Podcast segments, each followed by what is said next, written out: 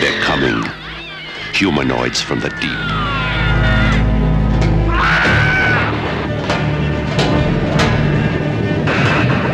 A tidal wave of rampaging creatures surges from the dark and violent sea to conquer the earth. Maybe intelligent enough to perceive man as a competitor. Why the girls? It's my theory that these creatures are driven to mate with man now in order to further develop their incredible evolution. It's enough to scare the hell out of me. Soon the world will awake to a terrifying riptide of humanoids from the deep. We think we know where these things come from, but we have no idea how many there are. The Earth plunges into a battle for the survival of the fittest, where man is the endangered species and woman the ultimate prize. Hallo und herzlich willkommen zu einem ganz besonderen Bahnhofskino-Podcast, einer Sonderausgabe der Bahnhofskino Extended Edition. Ich bin wahnsinnig glücklich darüber, wieder mal den Oliver Nöding begrüßen zu dürfen, denn er war lange nicht mehr da und hat ein Festtagsprogramm mitgebracht, möchte ich sagen, zu dem ich viele, viele Fragen habe. Hi Olli. Hallo, freut mich. Freut sich jetzt, also freust du dich hier zu sein oder freust du dich insbesondere über die Filme? Äh, sowohl als auch natürlich. Macht immer Spaß. Mich mit dir zu unterhalten. Ich, ich merke, weil ich ja auch begeisterter Leser deines Blogs bin, uh, Remember It for Later, dass du ein bisschen wieder zurückgefunden hast zur Filmliebe und dich von den Videospielen verabschiedet hast. Oder spielst du gleichbleibend viel? Ich spiele zu anderen, anderen ja. Zeiten als, äh, nee, äh, da, wobei jetzt die letzte Woche bin ich nicht dazu gekommen, neue Texte zu schreiben. Ähm, ja. Ich habe aber doch, ich habe äh, in den letzten drei Monaten wieder mehr gesehen als davor. Letztes Jahr war ein bisschen sparsam sind einfach so Phasen, glaube ich. Manchmal muss man ein bisschen Abstand gewinnen und äh, dann äh, kommt es umso stärker wieder zurück irgendwann. äh, Komodo, einer der beiden Filme, über die wir heute Abend sprechen, der brodelt schon länger. Jetzt, äh, ich bin wahnsinnig gespannt auf die Hintergründe dazu, für dich, die dich dazu veranlasst haben, zu sagen, über den sprechen wir, weil ich glaube, das war so eine der ersten Sachen, die du gesagt hast nach unserem letzten Gespräch über Joysticks sagtest du das nächste Mal dann aber wirklich Komodo. Und ich fragte mich, woher kommt das? Warum Komodo? Was ist eigentlich Komodo? Nie davon gehört. Wo, woher kennst du Komodo? Oder woher kommt dein Interesse daran? Ja, Komodo, äh, mit Komodo verbindet äh, mich eine, ich weiß nicht, also kann, schwer zu beschreiben. Der Film, ähm, der sollte, ich glaube, 1998 oder so auf dem Fantasy-Filmfest laufen. Hm. Und äh, das war so die Zeit, äh, da hatte ich noch gar kein Internet. Ähm, und dann hatten wir, äh, hatte ich mit einem guten Freund regelmäßig eine, äh, eine Dauerkarte fürs äh, Fantasy Filmfest und dann gab es halt irgendwie einen Monat vorher, glaube ich, das Programmheft oder so dass man dann äh, eingehend studiert hat, um äh, sich den Plan zusammenzustellen und schon so, ähm, äh, ja, wie soll man sagen, Euphorie für bestimmte Titel zu entwickeln oder, oder so, ja. Und äh, auf Komodo hatte ich damals total Bock. Erstmal glaube ich einfach, weil ich äh, die Tiere cool finde und die damals, also bis zu diesem Zeitpunkt noch nicht ähm, in einem Tierhorrorfilm äh, zum Einsatz gekommen waren. Dabei ist es so naheliegend. Richtig, total. ja, und äh, irgendwie das, was in dem Heft stand, also in, in so einem Rahmen wie dem Fantasy-Filmfest machen solche, solche cheesy Tierhorrorfilme natürlich eh auch immer Spaß. Und äh, was da drin stand in dem Text klang, glaube ich, ganz interessant, einfach weil mit dem Film Michael Lantieri äh, verknüpft war, ähm, der jetzt als Regisseur zwar äh, keine große Nummer ist, das ist auch sein einziger Film äh, bisher, aber der ähm, sich einen Namen gemacht hatte als ähm, Special Effects Mann, unter anderem für Jurassic Park. Ja. Also einer der großen ähm, CGI-Leute sozusagen, ja. Und ähm, das klang irgendwie ganz interessant. Und der Film ist dann aber auf diesem Festival, wir kamen hin und wollten den sehen und dann gibt's am Anfang ja immer so ein kurzes ähm, ne, Begrüßung dort und ähm, naja, der Film konnte nicht gezeigt werden, weil er nicht fertig geworden war. Und äh, wir waren sehr enttäuscht und der Film lief dann ein Jahr später. Ich glaube allerdings gegen Paul McGeegans Gangster Number One, den ich dann doch noch lieber sehen wollte. Und ich habe ja. dann Komodo nicht geguckt und habe ihn ähm, dann irgendwann später äh, habe ich die DVD erworben aus den USA. Die liegt hier neben mir. Das ist so wirklich erste Generation der DVDs, noch mit so einem schönen schrabbelig pixeligen ähm, äh, Menü. Und äh, da ist noch ein Preisschild drauf. Ich weiß nicht, wo ich den gekauft habe, aber es weist den Preis mit 30 D-Mark aus. Wow. Da weiß man also, ähm, wie lange das her ist. Das waren noch D-Mark-Zeiten, wo man für eine hm. Import äh, DVD 30 Euro hingelegt hat. Ich weiß nicht mehr, ob das auf einer Börse war oder in irgendeinem Laden, der Import DVDs hatte. Keine Ahnung. Naja, äh, und da habe ich den Film dann äh, mit großer Vorfreude dann verspätet äh, endlich sehen können. Ja, und ich glaube, diese, diese, also ich weiß nicht, ähm, ich hatte gehofft, also auf der DVD ist tatsächlich auch eine Kommentarspur mit Michael Lantieri. Mhm. Ähm, ich habe mir die mal äh, gestern äh, so ein bisschen angehört und hatte gehofft, dass, äh, dass er irgendwie was erzählt dazu, warum der Film ähm, damals nicht rechtzeitig fertig geworden ist. Aber äh, er ist Gentleman, er spricht äh, wirklich sehr sachlich und sagt nichts Schlechtes und erzählt auch keine schmutzigen Geschichten. Keine Ahnung, ähm, was damals schiefgegangen ist. Äh, wer weiß, was an der Geschichte auch stimmt. Also wenn ich jetzt mal so richtig eins und eins im Kopf zusammengezählt habe, ist ja, wenn du sagst, es war noch zu D-Mark-Zeiten, äh, war die DVD bereits erschienen und der Film kam 99 raus in den USA, dann wird ja gar nicht allzu viel Zeit vergangen sein zwischen dem DVD-Release und der, der Fertigstellung des Films. Vielleicht hat er den Audiokommentar auch schon in der, in der Post-Production-Phase aufgenommen und so. Da war ihm das so gar nicht klar. Möglich, kann sein, ja. Das ist ja sowieso, also für mich tatsächlich immer so, ich höre ganz gerne Audiokommentare. Ich habe mittlerweile einfach nicht mehr so viel Zeit dafür. Also zu Studentenzeiten war das noch was anderes. Da habe ich teilweise dann irgendwie dann, wenn ein Film wie Final Destination oder Fight Club dann gleich mit drei Audiokommentaren kam, habe ich die, glaube ich, alle drei hinter, hintereinander weggehört, mhm. weil ich einfach unglaublich viel Zeit hatte und ja. nebenbei ein bisschen über meinen Büchern gesessen. Ja. Und mittlerweile äh, kaum noch, aber äh, wenn ich mal einen höre und ein Audiokommentar beginnt schon damit, dass ein, dass ein Regisseur, die Filmmacher, die da kommentieren, sagen, ja, der Film, wenn wir das hier aufnehmen, war der Film ja noch, ist der Film ja noch gar nicht veröffentlicht worden. Ich bin mal gespannt, wie der ankommt. Dann ist es für mich immer so ein kleiner Frustmoment. Ja. Ich denke, ey, schade. Gerade das wäre doch so interessant. Ja, ja. Ich habe zum Beispiel gehört, die, die, die neue Cats-Veröffentlichung äh, erscheint jetzt hier mit dem Audiokommentar des Regisseurs. Und ich, ich weiß leider, dass der aufgenommen wurde, bevor der Film ins Kino kam. Ich würde zu gerne ihn darüber reden hören, nachdem ja. der Film ins Kino kam. Ja, ja, richtig. Ja, keine, also ich glaube aber auch, ähm, selbst wenn, äh, wenn es, also ich nehme an, dass es bei Komodo vielleicht einfach technische Schwierigkeiten gab, da kommen wir gleich noch zu. Ähm, aber ich glaube, selbst wenn da jetzt irgendwie eine riesen sensationelle Geschichte dranhängen würde, es äh, scheint mir der Regisseur auch nicht so der Typ, der jetzt vom Leder ziehen würde, weil, ähm, wie gesagt, der, der steckt mit diesen ganzen ähm, CGI-Leuten, die äh, mit Spielberg und so zusammenarbeiten, zusammen. Ähm, äh, Phil Tippett und wie sie alle heißen. Und äh, ich glaube, der würde da auch nicht äh, irgendwelche schmutzige Wäsche waschen. Ja, also das der ist auch, äh, ich guck, habe gerade so seine, seine IMDb-Seite äh, vor mir. Also er hat zuletzt ja. noch für Jurassic Park, äh, Jurassic World, äh, den letzten Film gearbeitet und ähm, also der ist noch richtig gut im Geschäft. Mhm. Ähm, und äh, ich glaube, der würde einen Teufel tun äh, und erstmal über andere herziehen oder geschweige denn selber irgendwie Fehler zu geben oder so. Ne? Also.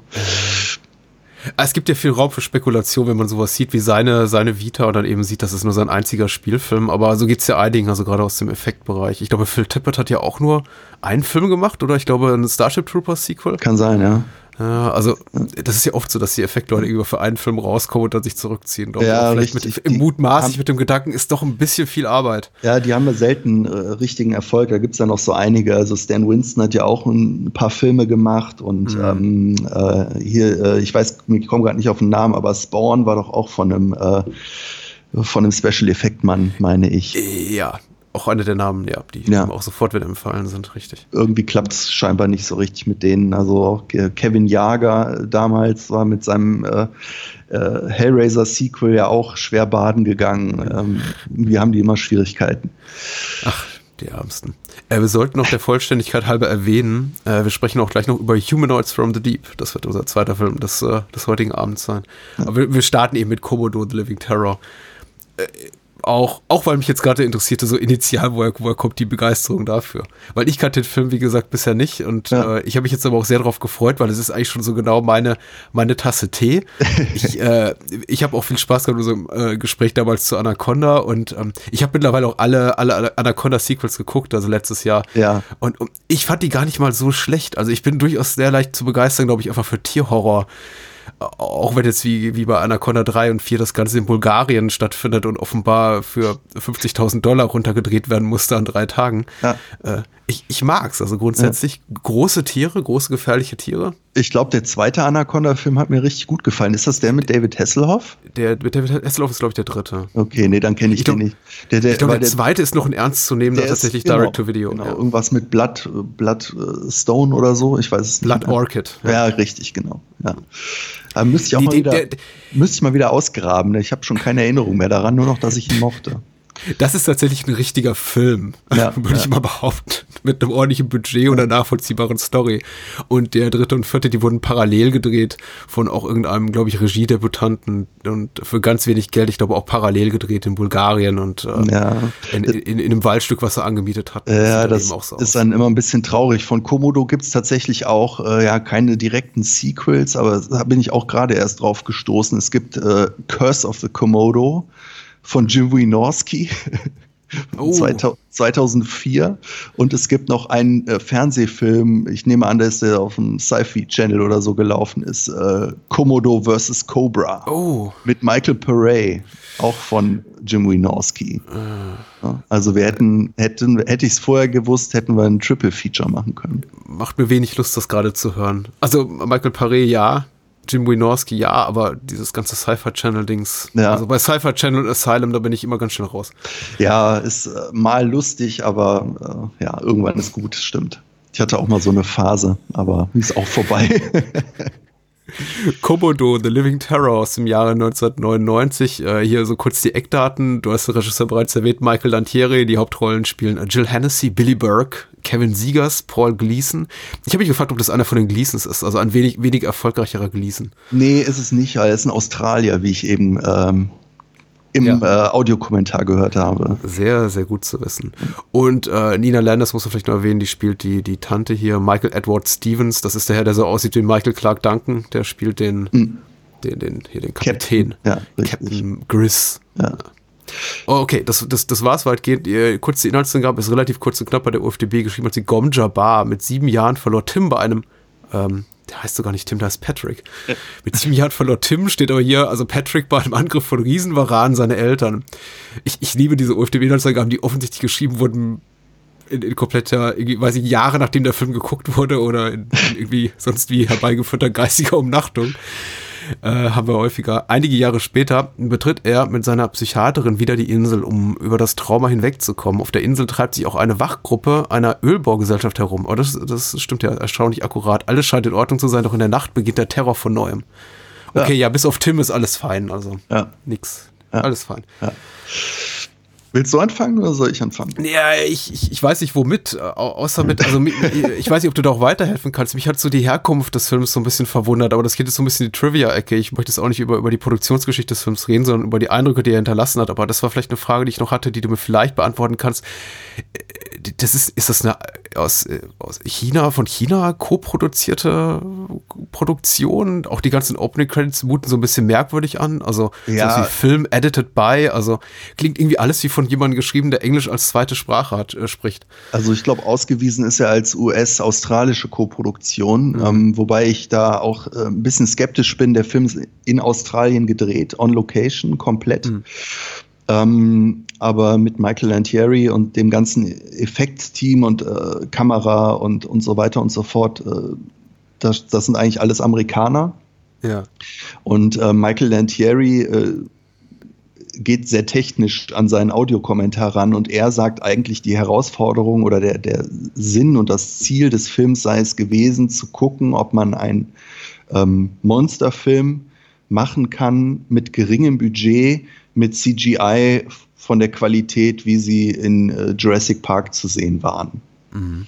Ähm, der Film hat 15 Millionen Dollar gekostet. Oh, ähm, das ist äh, nicht wenig. Was nicht wenig ist, aber ähm, ja gut, damals, ich glaube Ende der 90er doch schon so unter äh, Low Budget fiel. Ja. Und er, er, erzählt in dem Audiokommentar auch immer wieder davon, ähm, wie schwierig und äh, welche Herausforderungen das äh, bedeutet hat, diese, diese CGI-Effekte in den Film zu integrieren. Mhm. Wenn man den Film schaut, ähm, das war auch so eigentlich mein, meine Hoffnung oder mein Gedanke, als ich mir den Audiokommentar angehört habe, mit dem Wissen, dass der damals äh, nicht rechtzeitig fertig geworden war, äh, hatte ich eigentlich gedacht, dass es irgendwelche Geschichten über äh, Pannen oder sowas gibt. Ähm, aber äh, man sieht die, diese Komodo-Warane irgendwie ziemlich selten. Oder jedenfalls gibt es Szenen, wo man denkt, man müsste sie eigentlich sehen und man sieht sie aber nicht. Wo mhm. es so ein mhm. bisschen den Eindruck macht, als würde irgendwas fehlen. Äh, und er erzählt aber, nein, ähm, es sei einfach aus Budgetgründen nicht möglich gewesen, die häufiger zu zeigen, ähm, weil es wohl auch eine besondere, zum Beispiel eine besondere Herausforderung darstellt, äh, CGI in Bilder zu integrieren, in denen sich die Kamera bewegt. Mhm. Ähm, das würde die Kosten ähm, enorm explodieren lassen. Ähm, deswegen sind die Aufnahmen, in denen man die äh, Komodo-Warane sieht, die tatsächlich eigentlich ganz gut aussehen, finde ich, ähm, alle relativ statisch. Ja. Ähm, ja, und, und äh, in vielen Szenen, äh, in denen man meinen müsste, würde, man müsste sie jetzt sehen, äh, sieht man stattdessen, ähm, weiß nicht, einfach nur Büsche, die sich bewegen oder man hört die Geräusche auf der Tonspur oder so. Ähm, ja, aber das äh, war wohl in erster Linie so, war der Film vielleicht so eine technische Fingerübung, um mal zu gucken, ähm, wie man das hinkriegt, so im Hinblick auf zukünftige Produktionen dann. Ja, das fiel schon auf. Ich glaube, mir ist etwas an anderen Stellen aufgefallen als an dir, aber das ist auch so eine Einschätzung, die ich grundsätzlich teile, dass ich schon mich das eine oder andere Mal gefragt habe, hm, wieso sehen wir davon nicht mehr? Ich glaube, so richtig markant wurde es für mich, als wir relativ spät im Film diesen, äh, den, den, hier den, den Assistenten, wie heißt der, Roscoe oder so? Also hier der, der, ähm, Oates, Roscoe oder Oates, egal. Roscoe Oates wäre auch ein super Name, aber er heißt ja. Oates. äh, die, die, die rechte Hand oder den Sidekick hier von, von Oates sehen, also Danby, der gerade von einem, äh, einem der, der Varane angegriffen wurde und wir sehen ihn eben quasi after the fact, also er liegt bereits da mit ja. einem offenen Hals und sagt, hier, der, die Ex hat sich in der Wäsche versteckt und du siehst eben so den Wäscheberg ein bisschen. Ähm, da kommt so eine Hand unten unterm Vorhang ja, aus. Ja, ja, richtig. Ja, ja, ich, ich dachte schon, also erstmal war, erstmal fragte ich mich, okay, schade, warum haben wir den Angriff jetzt nicht gesehen? Wäre wär doch hübsch gewesen. Dann fand ich es auch so ein bisschen merkwürdig, wie sich halt eine zwei Meter große Echse in, in der Wäsche verstecken kann, weil der Wäscheberg war jetzt auch nicht so groß. Richtig. Und ähm, der, der dritte Gedanke war dann, okay, wahrscheinlich hat dafür einfach das Effektbudget nicht gereicht. Ja, es war auch, was auch ein Grund war, fällt mir gerade noch ein, ist, dass der Film PG-13-Rating haben musste. Tatsächlich. Ähm, ja. Dafür ist aber relativ, ja, Genau, da ist, da ist dann hier und da noch was zu sehen, vor allem mit den Varanen wird ja ziemlich übel mitgespielt am Ende. Mhm. Ähm, aber äh, auch der Angriff auf die Eltern zum Beispiel, gut, wobei das in dieser Rückblende, das kennt man noch, dass man da nicht so äh, gerade am Anfang äh, alles zu sehen bekommt. Ja. ja da wird halt, äh, man sieht, man sieht den Close-up auf, auf Patricks Gesicht, dass er also sieht, was mit seinen Eltern passiert, aber ähm, man sieht es eben selber nicht. Ähm, auch später, wenn der, äh, der, das war auch so ein Punkt, wo ich dachte, so, das mutet irgendwie so geschnitten an. Äh, es wird relativ lange äh, eingeführt, dass der Kapitän, äh, der mit diesem Patrick befreundet ist, der mit der Fähre immer auf die Insel gefahren hat, ja. ähm, sich fertig macht, um, um denen dann nachzugehen, äh, packt sein Gewehr und lädt es und so. Und dann sieht man ihn nicht. Und das nächste Mal, wenn man ihn sieht, ist er schon angefallen worden und äh, ist schon halb tot im Prinzip. Aber ähm, ja, das ist wahrscheinlich alles darauf zurückzuführen, dass die Dinge nicht so ausführlich darstellen konnten, mhm. ähm, wie sie wollten, um das Rating zu halten. Und dann, ja, wahrscheinlich wäre es auch effektmäßig zu teuer und aufwendig gewesen. Ist ja schon interessant zu hören, dass äh, sowas tatsächlich mit einer äh, Altersfreigabe ab 13 auf, auf den Markt kommt. Hätte ich jetzt tatsächlich nicht gedacht. Ja. Wobei es eben, glaube ich, bei Anaconda damals das gleiche war. Aber das ist eben eine Würgeschlange. Da kann man sich noch so ein bisschen rauslavieren mit, naja, gut, es gibt eben wenig Blut zu sehen, weil die, die, die wirkt und schluckt ja nur. Ja. Aber irgendwie bei den Echsen so, naja. Wobei, ich, wie gesagt, dafür ist dann doch irgendwie, ist es doch einigermaßen explizit. Also ich hatte jetzt auch nie wirklich äh, das, das Empfinden, dass da, dass man sich da zurückhält. Das wirkt eben einiges sehr abrupt und du hast recht dazu, sogar dem auch, dass der verletzte Grizz, Grizz heißt er, Captain Grizz, hm. Und, äh, und äh, Danby, wo ich mich dann schon fragte, okay, das, da hätte ich gerne mehr von gesehen. Aber abgesehen davon, also was so mein grundsätzliches Qualitätsurteil äh, betrifft, ist, ähm, ich bin sehr happy darüber, dass du den vorgeschlagen hast. Ich hatte echt viel Spaß. Also womit ich nicht unbedingt gerechnet habe, muss ich ehrlich gesagt sagen. Ja, der Film ist schon, ähm, man. Weil er eben technisch sehr kompetent ist, extrem. Ja, genau. Also. Und er sieht halt, äh, er sieht auch, also man kann ihn ja, sag ich mal, durchaus vergleichen mit diesen, ähm, also inhaltlich mit diesen äh, ähm, Asylum-Filmen, die wir neulich angesprochen, äh, die wir kürzlich äh, erwähnt haben, ähm, kann man ihn ja durchaus vergleichen. Und äh, man merkt aber, dass da halt dann doch etwas mehr technische Kompetenz äh, dahinter steckt. Ne? Also es, äh, auch der Film ist, spielt ja überwiegend nachts äh, und ist halt sehr schön ausgeleuchtet. Äh, dieses Inselsetting wird eigentlich sehr schön eingefangen. Diese, diese hohen Szenen im hohen Gras, die haben mich auch äh, an Lost World erinnert. Ähm, ja. Ich nehme an, dass Michael Lantieri daran auch mitgearbeitet hat. Ähm, der Film hat äh, schon so einen Sense of Place irgendwie, der ihn, ähm, ja, den diese, diese äh, super billigen Tierhorrorfilme halt nicht so haben, ne? wo man merkt, da geht es in erster Linie darum, äh, irgendwelche Pixelmonster ins Bild zu schubsen. Mhm. Ähm, der gibt sich ja, versucht schon, diese Geschichte aufzubauen und äh, das auch alles visuell ansprechend einzufangen. Äh, über weite Strecken gelingt ihm das auch ganz gut. Wie gesagt, die äh, Mankos haben wir schon angesprochen. Er ist manchmal ein bisschen sprunghaft.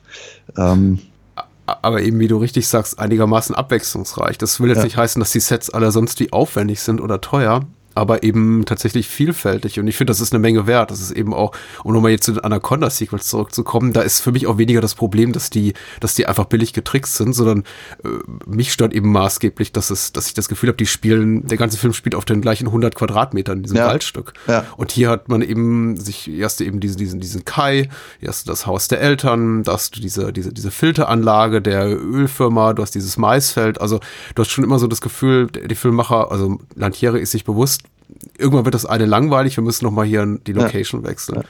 Und die sehen eben auch teilweise sehr gut aus. Also diese, äh, diese Filter, diese Raffinerie oder was auch immer das ist, mhm. da im mhm. Sumpf, mhm. das ist schon ein tolles, eine tolle Kulisse. Ich weiß nicht, ob es ein Set ist. Sieht mir fast zu aufwendig aus für ein Set. Also ich weiß, äh, dass zum Beispiel diese, diese kleine Stadt, in der sie da anlegen, ähm, mm. mit diesen, wo auch dann äh, die Schlusseinstellung spielt, ähm, dass das ein tatsächlich komplett äh, gebautes Set ist. Also diese Häuser, die da stehen, alle nur äh, Attrappen sind quasi.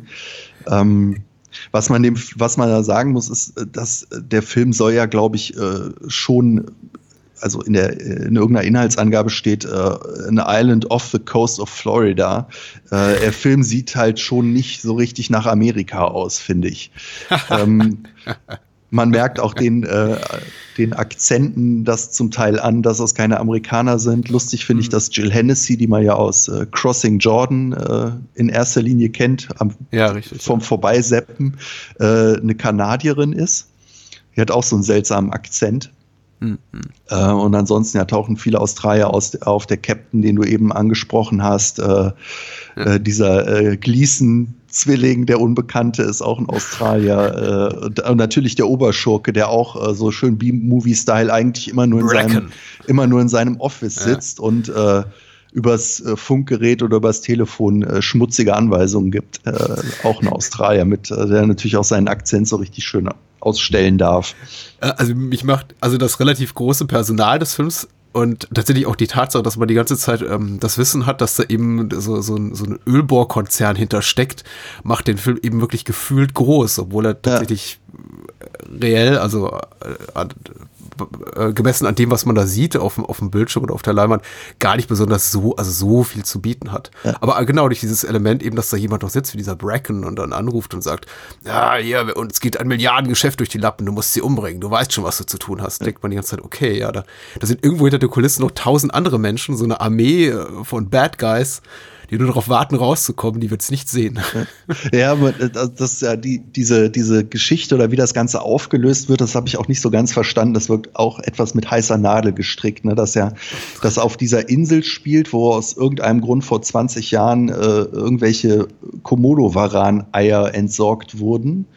Ja. Und die Biester sind dann dort, wo sie eigentlich nicht hingehören, äh, aufgewachsen. Ähm, auf dieser Insel ist gleichzeitig diese Ölbohrfirma, die irgendwann mitkriegt, äh, dass in den Sümpfen Warane rumschleichen und sie unternimmt aber nichts dagegen, um weiter Öl bohren zu können, was sie ja sowieso ja, tut. Also es ist ja. irgendwie, äh, und es wird ja einmal gesagt, ja, die Ölbohrfirma hat die Warane nicht getötet, weil sonst hätte es so einen politischen Backlash gegeben. So, dann hätte es geheißen, die bösen Ölfuzis machen hier eine, äh, eine Spezies platt, die vom ja, Aussterben bedroht ist.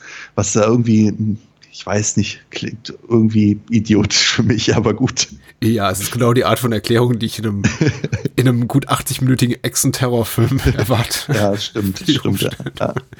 Was ich an dem Film mag, ist auch, dass der, der kommt so schön, ähm, man erwartet so ein äh, also der Film fängt ja schon, schon ein bisschen an wie so ein Steven Spielberg-Film, ne? Mit diesem ja. Jungen, der mit seinem BMX-Rad dann, äh, die, während die Eltern zu dem Ferienhaus fahren, äh, ja. äh, radelt er selber mit diesem BMX-Rad rum und dann klaut er sich ein, äh, ein Schild von dieser Ölbohrfirma für seine Bude, die er da offensichtlich irgendwo hat.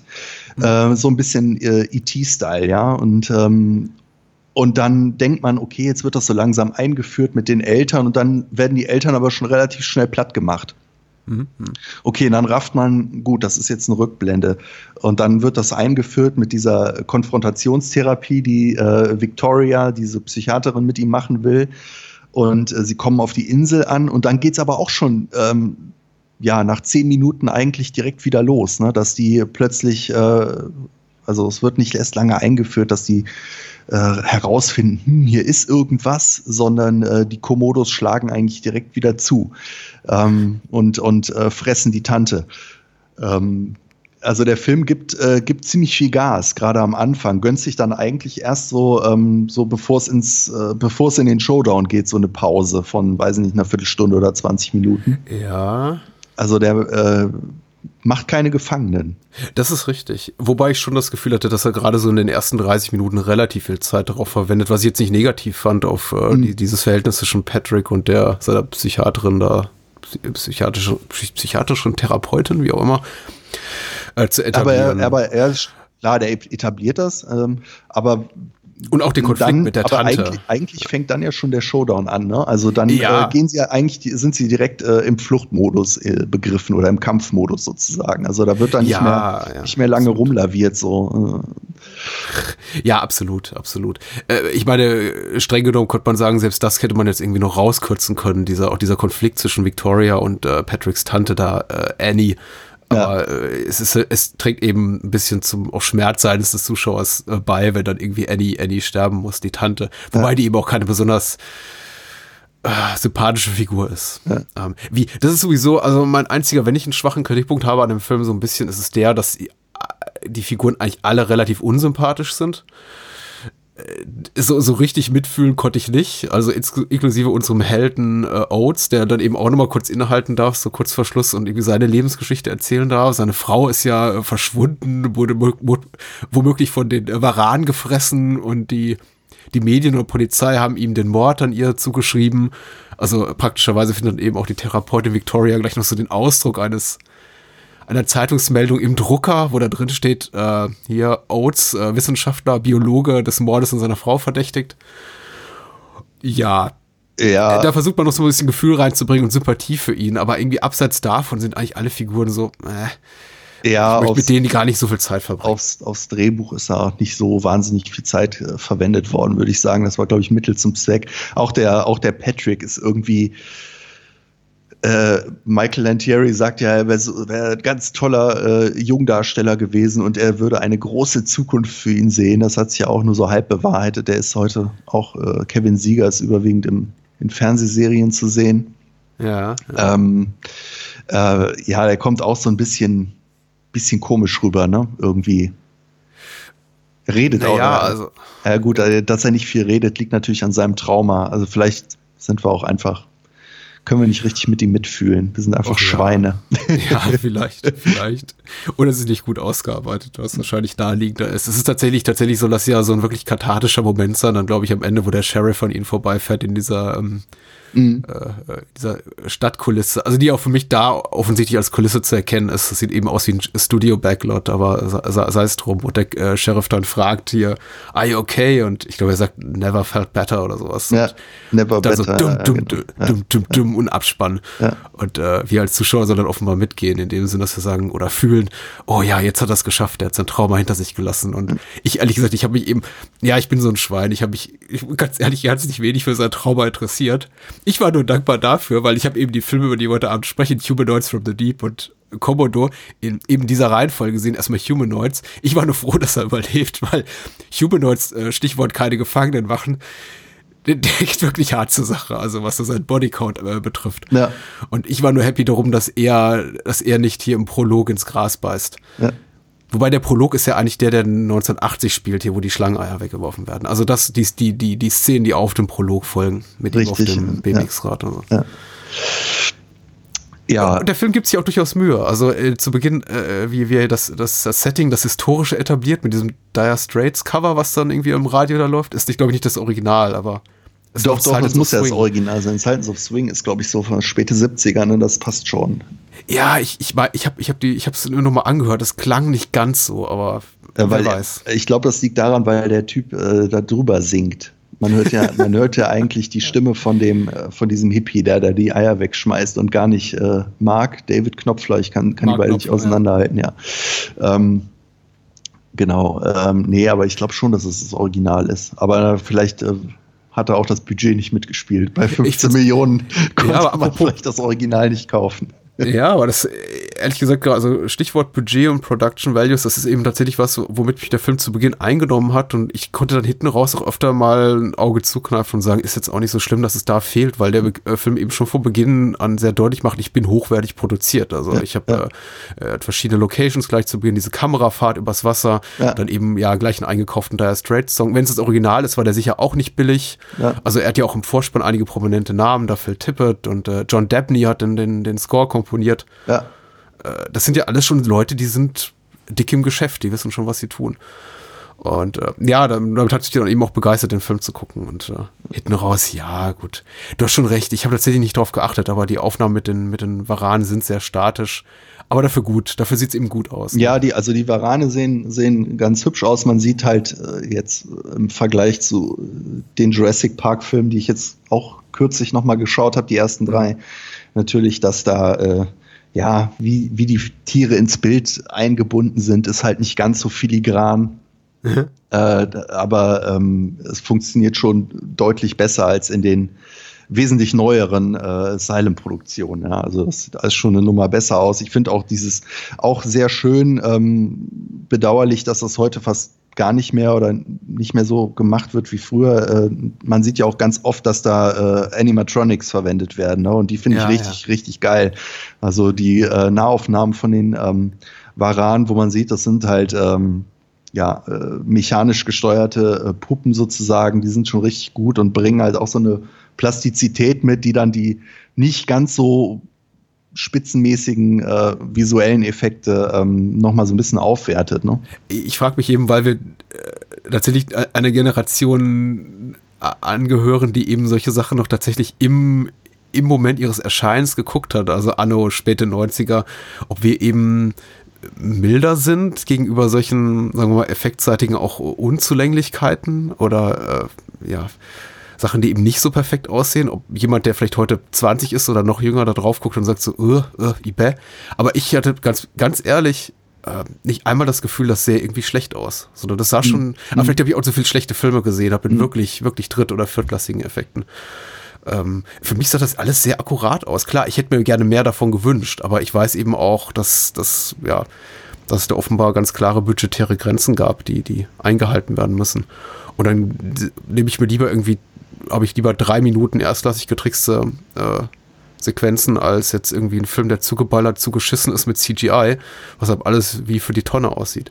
Also ich, ich fand es wirklich gut, also tatsächlich. Aber vielleicht ist es ja auch objektiv betrachtet gar nicht gut. Naja, also das Know-how, was dahinter steht, spricht ja schon für sich. Deswegen ähm, ist eben auch gekoppelt an relativ spektakuläre Settings. Und ja. ich meine, die haben Hubschrauber gehabt. Also das ist schon. Äh wobei, er, wobei er noch sagt äh, im Kommentar, dass er den, den Hubschrauber nur für wenige Stunden hatte. ähm, ja, überhaupt alles äh, mit heißer Nadel gestrickt. Also ähm, und, und ja. er, er sagt selber, das fand ich auch sehr lustig, dass, äh, dass er sein erster Film war äh, und auch sein einziger geblieben ist, ähm, dass er wirklich überhaupt keine Zeit hatte, sich irgendwie mit den Effekten zu befassen, was ja eigentlich sein Job äh, ist. Ne? Aber das hat er komplett äh, irgendwie seinen Leuten äh, übergeben, Phil Tippett und äh, Konsorten, die das gemacht haben. Und ähm, er hat dann das Ergebnis auch tatsächlich erst äh, gesehen, als der Film fertig war, weil er so mit dem ganzen anderen Kram beschäftigt war, mhm. dass er da gar keine Zeit mehr für hatte. Ja, ganz interessant, der Sprung auf die andere Seite sozusagen. Ja, ähm, schön, schönes Ding, schönes Ding. Ja, ist so ein kann man kann man mal äh, zwischenschieben, äh, nichts was einen schweren Magen hinterlässt oder einem schwer im Magen liegt, äh, aber ähm, ich mag ihn auch nach wie vor. Äh, alle zehn Jahre oder so kram ich immer wieder raus oder 15. Ich glaube, ich mag ihn sogar lieber als du. ich ich glaube, ich mag ihn sogar tatsächlich für seine Unzulänglichkeiten, dass man eben auch das Gefühl hat, das Drehbuch schummelt sich manchmal raus aus der äh, aus der Notwendigkeit, spektakuläre Sachen zu, zu zeigen. Zum Beispiel, also aufgrund des PG-13-Ratings, weil es da Restriktionen gab und auch, ich glaube, auch spät im Film sagt irgendeine Figur, ich weiß nicht, ist es Oates, so von wegen, ja, ich muss mal weg, was erledigen.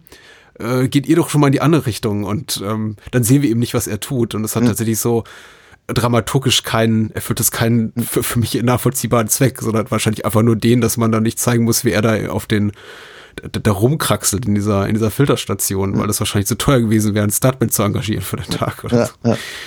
Ja. Äh, und das, äh, das macht mir schon Spaß. Und ja, und ich habe irgendwie das Gefühl, der Film äh, versteht auch, dass seine Figuren nicht so gut sind und äh, gibt zum Beispiel dieser Tante ein sehr, sehr böses Ableben äh, verpasste ihr. Das fand ich irgendwie auch ganz, also sympathisch wäre das falsche Wort, aber zumindest ehrlich. Ich fand das auch ähm. schön, wie sie vorher äh, so sehr pathetisch und echt auch total übertrieben äh, bei der Fahrt zu dem Haus, dann äh, greift sie in ihre Tasche und zieht einen Rosenkranz raus und äh, küsst das Kreuz.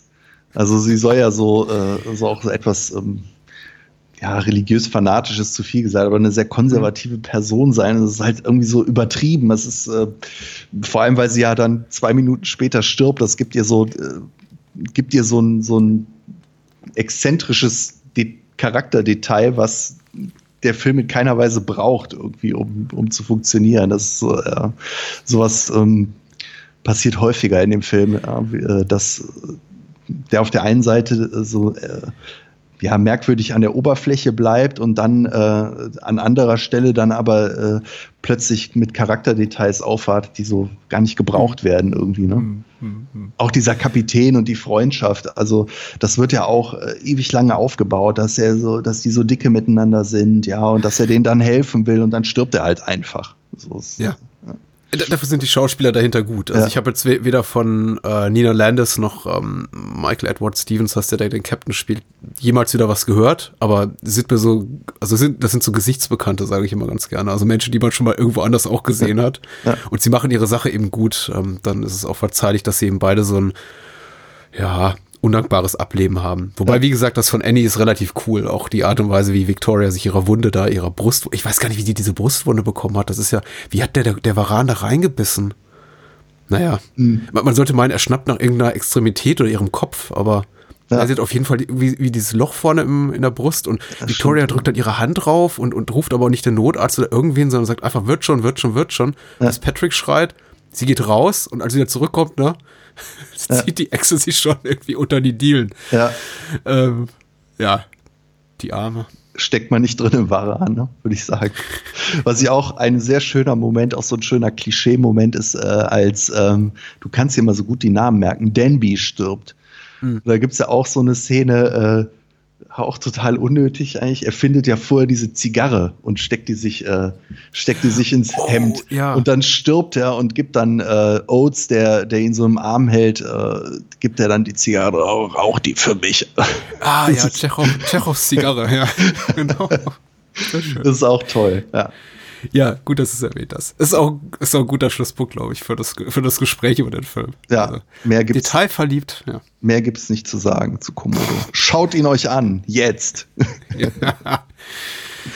Komodo, The Living Terror war das. Und äh, wir sprechen jetzt noch über das, das Grauen aus der Tiefe. Ein sehr viel legendärerer, ist das der korrekte Komparativ, ich glaube ja, Ja. Film als äh, dieser hier gerade, ist auch schon ein paar Jahre älter, hat, mit dem konnten wir uns einfach auch schon mal 40 Jahre leben, aber ist eben auch sehr viel äh, bekannter. Humanoids from the Deep, zu Deutsch das Grauen aus der Tiefe oder alternativ, ich glaube, europäischer und japanischer Verleihtitel Monster oder Plural Monsters? Monster. Was auch, ich weiß nicht, was, was hast du für eine Kopie gesehen? Ich habe die Shout Factory äh, DVD geguckt, da sagen die Opening Credits eben Monster ganz groß und ganz klein in Klammer darunter Genau. Deep. Bei, ja. bei, also ich habe die, ähm, die deutsche Blu-ray, ähm, die neue, und äh, da ist es genauso. Also ich nehme an, dass sie identisch sind. Mit Ausnahme des äh, Audiokommentars von Markus Stiegelegger und äh, Kai Naumann natürlich. Der ist äh, auf der DVD, auf der amerikanischen nicht drauf. Ich glaube, so die Blu-ray hier. Ja. Äh, sieht auf jeden Fall fantastisch aus und äh, ich glaube, so, so geht die Geschichte dahinter. Die japanische bzw. europäische Schnittfassung ist eben die, die unzensierte und ich glaube im amerikanischen, also in Nordamerika ist der Film dann doch in einer nochmal deutlich gekürzten Fassung auf den Markt gekommen. Zumindest in einer Fassung, die ein äh, R-Rating erlaubt, was der Film in der Form, wie wir ihn jetzt gesehen haben, wahrscheinlich nicht bekäme. Damals vielleicht nicht, ja. ja. Ja, na- naja, er ist eben sexuell sehr explizit. Das ist ja immer so ein Unterschied. Ich meine, klar, also Gewalt ist das eine, au- aufgerissene Brustkörper und so, das, das, das geht schon irgendwie, aber dieser, der Film ist rapey, der Film ist schon sehr übergriffig. Ja, ja. Und das Interessante ist ja, dass er äh, von einer Frau inszeniert wurde. Vor diesem Hintergrund, Barbara Peters. Und ähm, sie hat aber, äh, wie man vielleicht erwarten kann, äh, also Roger Corman, der den Film produziert hat, sagte halt, die, die Gewalt äh, an den Männern und so, das hätte sie alles sehr gut umgesetzt, aber äh, die Vergewaltigungsszenen, die hätte sie, da hätte sie irgendwie einen Rückzieher gemacht. und deswegen äh, sind die nachgedreht worden. Ähm, und ähm, ja, diverse äh, Cast-Mitglieder, Barbara Peters selber, aber auch die Hauptdarstellerin Ann Turkel waren äh, von dem Ergebnis da nicht so angetan und wollten eigentlich auch, dass ihr Name äh, äh, getilgt wird aus den Credits, aber das hat Roger Corman nicht mit sich machen lassen und so werden sie auf ewig mit diesen Fischvergewalt, Fischmann-Vergewaltigungsfilmen verbunden sein, ja. Gibt Schlimmeres. Ja. Ha- Hast du diese kleine Interview-Featurette geguckt auf der, auf der Veröffentlichung? Nee. Ähm, weil ich, also ich war tatsächlich, ich, ich war sehr amüsiert darüber, wie Common das äh, beschreibt. Er sagt es eins zu eins wie du, also das ist, das gibt den Inhalt sehr gut wieder, aber er hat die ganze Zeit eben so bei so ein breites Grinsegesicht und offensichtlich überhaupt kein Verständnis dafür, dass äh, Dinge gelaufen sind, so wie er so wie er sich sich offen, offenbar nicht vorgestellt hat und erzählt dann irgendwie so mit breiten Grinsen darüber, dass er eben, ja klar, dass offenbar die Regisseurin Barbara Peters heiß drauf war, den Männern Gewalt anzutun, aber eben nicht pflichtgemäß die ganzen Vergewaltigungen an den Frauen so schön äh, äh, gefilmt hat, weil er wollte eben einen, Fischmonsterfilm haben, in denen irgendwie äh, the man, the man die, the woman äh, get raped oder so. Das war irgendwie Ja. seine, Ja, seine genau. Vorgabe. Und das hat sie eben nicht gebracht. Und er, er erzählt darüber, als sei das das Normalste von der Welt, auf der Welt.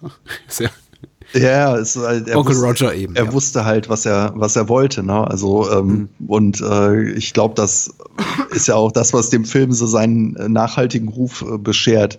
Als er rausgekommen ist, ist er überwiegend verrissen worden, auch von, äh, ja, sag ich mal, dem dem Genre eh zugeneigten Menschen. Ja. Ähm, und äh, ja, aber er hat sich seinen, äh, seinen Ruf ähm, oder er ist halt zum echten Kultfilm rangereift, ne, der auch heute noch äh, schöne Veröffentlichungen erfährt und äh, ähm, einem äh, ein wohliges Gefühl ins äh, Herz zaubert. Das hat mich tatsächlich bei der, was du gerade erwähnst, bei der Vorbereitung am meisten überrascht, ist eben, dass tatsächlich gerade die genreaffine Presse oder äh, Filmschreibende sich nicht äh, sehr lobhudelig über den Film geäußert haben. Während jemand wie Leonard Malton, also irgendwie das, Ja. das, das glattgebügelste Weichei, irgendwie in seinem, mit seinem Filmguide sagt hier drei von vier Sternen und gut ist. Und ich glaube sogar. Roger Ebert sogar, auch.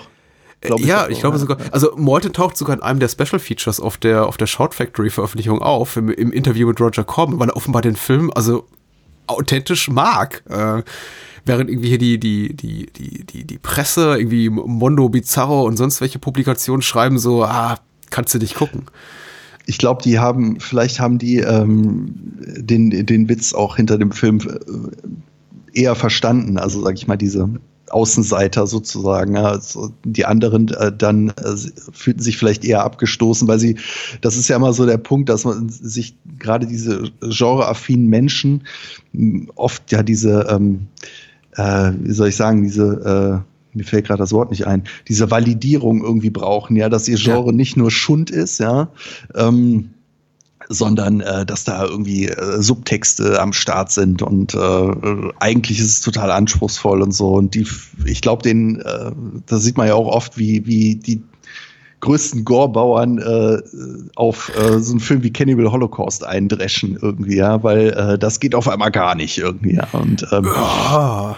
Aber äh, äh Humanoids from the Deep hat ja eine, ich würde mal sagen, äh, antikapitalistische, Antiglobalisierungsagenda schon so im weitesten Sinne. Ne? Er, er versucht, äh, Nachfahren amerikanischer Ureinwohner mit dummen rassistischen Hillbillies zu versöhnen. Also da gibt es ja auch durchaus äh, ja, ja, Subtext, den, ich, den Lobenswerten. Ich finde, also ich finde, man merkt in den, äh, in den, ähm, in dem Film auch, dass er, dass er an einigen Stellen, dass er von einer Frau ist. Also ganz abgesehen von diesen äh, Fischvergewaltigungen. Ne? Also es gibt da diese, äh, ich glaube, diese. Die von James Bardelati gedreht wurden, der. Genau, das was. Der Regisseur von der Todesjäger, legendärer. Äh, äh, und Jimmy T. Murakami wird auch noch äh, als uncredited, äh, ja. ne, der den Battle Beyond the Stars, glaube ich, gemacht hat.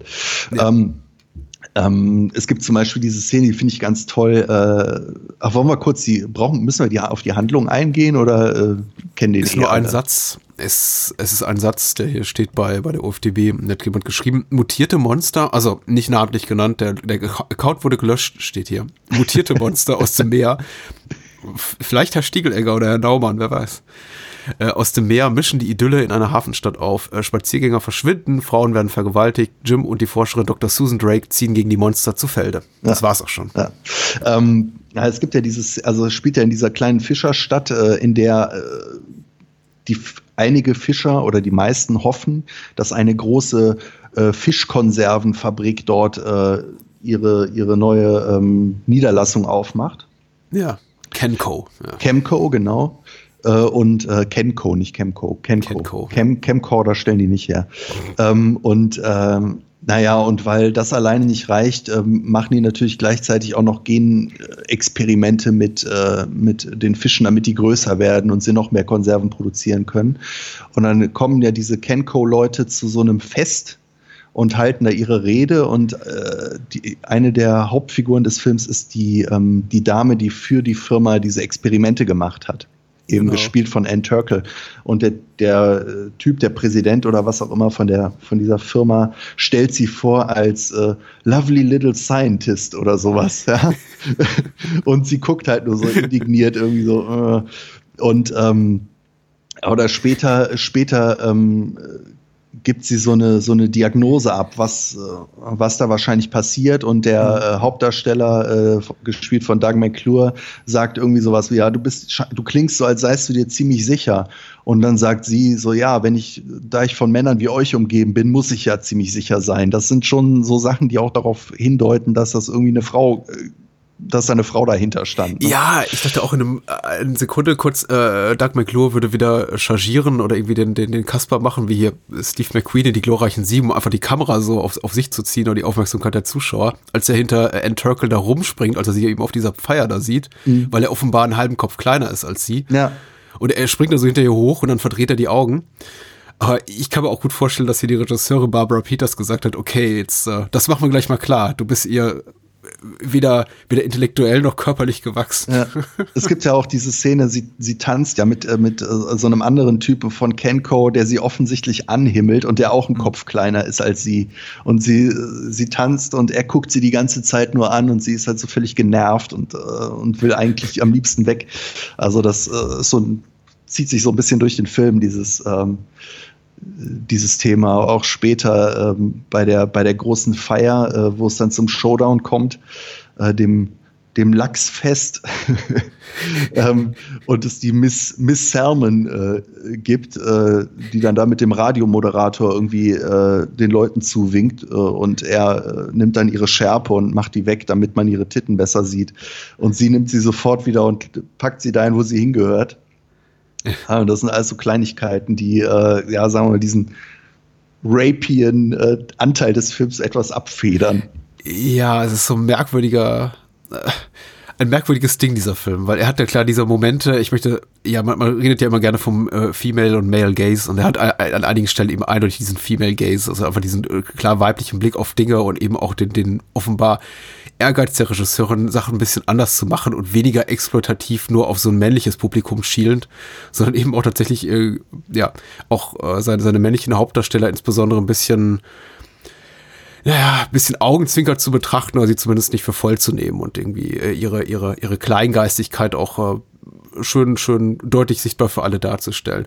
Ja, und dann kommen eben wieder da diese, diese Vergewaltigungsszene da reingekrätscht, was es so schwierig macht, sich selber gedanklich davon zu lösen, dass eben diese ganzen Sachen nachgedreht und dann da reinkopiert wurden, ist eben, dass diese ganzen Momente mit den Fischmonster-Vergewaltigungen sehr, sich sehr gut in den Film einfügen. Also ich habe nicht das Gefühl gehabt, jetzt auch beim wiederholten Betrachten, ich glaube, ich habe hab ihn jetzt zum dritten Mal gesehen, dass die sehr aufgesetzt wirken. Also sie fügen, fügen sich schon sehr organisch in den Text. Sie wirken eben ja. auch ästhetisch nicht groß ja. anders, als das, was ja. wir an anderer Stelle sehen. Ja, finde ich auch, ja. Und da hatte ich eigentlich, als ich den ersten, erstmals sah, was ganz anderes erwartet. Ich dachte, okay, ja, wir sehen jetzt einen guten Film und dann kommt irgendwie so ein harter Schnitt und wir sehen zehn Sekunden Murks, also mit nackten Brüsten. Ja, offen. So. Also wenn man wenn man äh, die die Erläuterung von Corman äh, noch mal so heranzieht, dann äh, klingt es ja bei ihm fast so, als sei der Film in der ursprünglichen Version so gewesen, dass diese Rape-Szenen krass rausfielen, weil sie halt so viel dunkler gewesen sein sollen. Äh, mhm. Weil Barbara Peters halt immer mit viel Schatten gearbeitet hätte und äh, das so alles so etwas im Halbdunkel habe stattfinden ja, stimmt, lassen. Man konnte nur die Schatten sehen, sagte er. Ja, oh, und, und äh, naja, und jetzt sieht man das alles in seiner äh, ganzen schleimigen Pracht irgendwie. Wobei die, die Szenen ja durchaus äh, relativ kurz sind. Ne? Also es ist ja keine fünf Minuten Hardcore-Szene, die da jetzt eingeschoben wird. Nee, ähm, das nicht. Aber der Film ist eben auch schon eindeutig ich möchte nicht sagen lustig, weil das klingt irgendwie zu sehr nach Komödie, aber er ist amüsant und das ist ja, ja auch klar, klar Corbins Agenda. Er hat ja auch gesagt, ab einem bestimmten Punkt in seinem, in seinem Schaffen, ich möchte, dass alle meine Filme auch einen gewissen Anteil an Humor haben. Ja. Und man sieht eben, er behandelt eben vieles Augenzwinkert, auch diese ganze, ähnlich wie in der Weiße Hai, diese, diese, wir haben ja ein Setting ähnlich wie in der Weiße Hai, wir haben eine kleine, kleine äh, genau.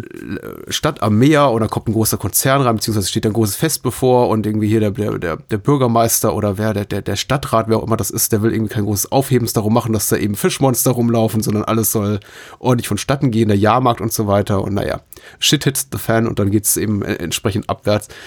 Äh, und das Ganze ist eben so eine, ich möchte nicht sagen eine Parodie darauf, aber schon das Ganze mal ja, so ein bisschen spitzfindig betrachtet und eben entsprechend inszeniert, auch mit diesen ganzen Stereotypen, die sich da rum, rumschlagen in dem Dorf, also charakterlichen, figürlichen Stereotypen. Mhm. Und dann wird der Film eben für diese Momente plötzlich sehr, also ernst kann man ja nicht sagen, weil das ist letztendlich eben immer noch so ein Kiem-Monster, ein amphibisches Monster, was da sich über, über eine junge Frau am Strand herfällt und dann ist die Szene nach drei Sekunden wieder vorbei. Aber ähm, es wirkt schon so ein bisschen deplatziert, weil da ist eben keinerlei Spaß oder so mehr zu spüren in solchen Momenten. Also. Ja, ja es äh, stimmt. Ähm, ja, wobei die Monster. Ich möchte auch nicht den großen Moralapostel raushängen lassen, aber sagen wir mal so, es gibt eben so ein sagen wir, grundsätzliches Problem mit der Attitüde, die Corbin hat. Ich glaube auch für viele Menschen, und ich habe mir die natürlich auch zum Teil angeeignet, gewaltsame Methode mit lustigen Splatter-Effekten gleichzusetzen mit Vergewaltigungsszenen. So von wegen, ja, wir müssen die Leute eben unterhalten und da ist der Mord und da ist eine Vergewaltigung, die Männer werden ermordet, die Frauen vergewaltigt, passt doch alles. Also. Ja, also geschmacksunsicher ist der Film auf jeden Fall. Das würde ich, mhm. äh, no, ne, ähm, du hast gerade, ähm, also du hast gerade mal, vielleicht sollte mal noch kurz auf die Monster selber eingehen. Das Bitte? ist mir nämlich gestern aufgefallen.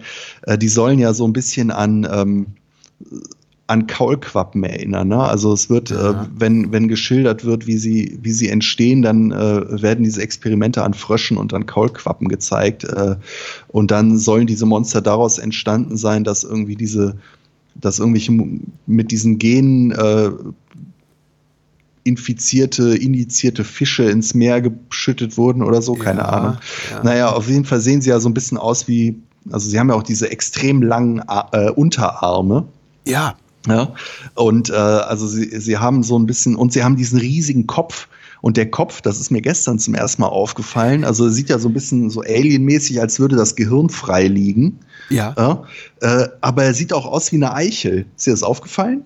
Nein, Weil der Kopf nur ist als, hin- als, der Kopf- als freiliegende Gehirn gedacht. Der, Hinter, ja. der Hinterkopf ist so, ja, Gehirn, der so von der Oberflächenstruktur mit diesen, mit diesen äh, Rillen, ne? aber Ja. äh, dann hinten hat er halt diesen, diesen Schlitz irgendwie. Also er ist so, Ja. ja, sieht halt aus, als hätten sie ein, eine Mischung aus Pimmel und Gehirn halt äh, auf dem Kopf. Ähm, ich glaube, das war Absicht. Danke für dieses Bild. Also, No? Das kriege ich Ja. da nie mehr aus dem Kopf. Ja, muss noch mal schauen.